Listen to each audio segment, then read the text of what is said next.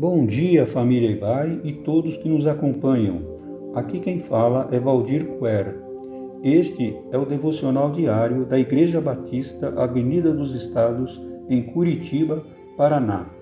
Hoje é terça-feira, 25 de maio de 2021. Neste mês, estamos comemorando o aniversário de nossa querida igreja. Ela está completando 29 anos nada melhor do que fazermos uma radiografia dela.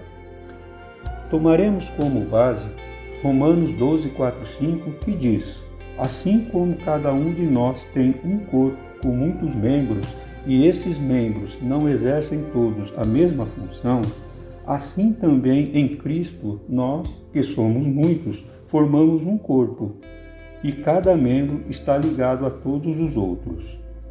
Uma igreja saudável é firmada em alguns pilares que lhe dão sustentação. Caso estes pilares venham a se desmoronar, a igreja também entrará em processo de esfriamento espiritual e ruína. Portanto, se faz necessário cuidar destes pilares tão importantes. Por isso, nós membros devemos ter como propósito contínuo preservá-los e fortalecê-los. Ontem falamos sobre o pilar da adoração e hoje falaremos sobre o pilar da comunhão. A fé cristã não é uma fé isolada, mas compartilhada. Este pilar é de muita importância na sustentação e vida de uma igreja, onde a comunhão sincera é desenvolvida, vidas são transformadas e consoladas pela interação e intimidade entre os irmãos. Uma igreja sadia mantém relacionamentos profundos e partilha do que possui com todos, sem preconceito ou exceção. O pilar da comunhão cristã não é construído apenas com reuniões sociais em torno de mesas de café e bolos. Ainda que essas reuniões sejam úteis para estreitar os laços de amizade entre os crentes, de forma nenhuma elas esgotam o sentido da genuína comunhão dos santos ensinadas nas Escrituras. Com efeito, essa comunhão abrange uma unidade amorosa em que cada um se preocupa humildemente com interesses do outro e realiza uma tarefa de encorajamento e exortação junto aos seus irmãos.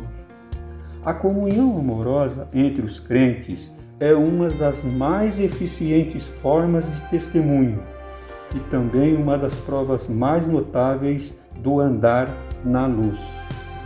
Levem os fardos pesados um dos outros e assim cumpram a lei de Cristo. Gálatas 6, 2. Que cada um de nós possa refletir como tem sido a nossa comunhão. Desejo a todos uma semana abençoada.